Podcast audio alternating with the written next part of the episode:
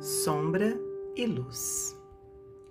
Vem a noite, volta o dia, cresce o broto, nasce a flor. Vai a dor, surge a alegria, dourando a manhã do amor. Assim, depois da amargura que a vida terrena traz, a alma encontra na altura a luz, a aventura e a paz. Casimiro Cunha, discografia de Francisco Cândido Xavier, do livro Parnaso de Além.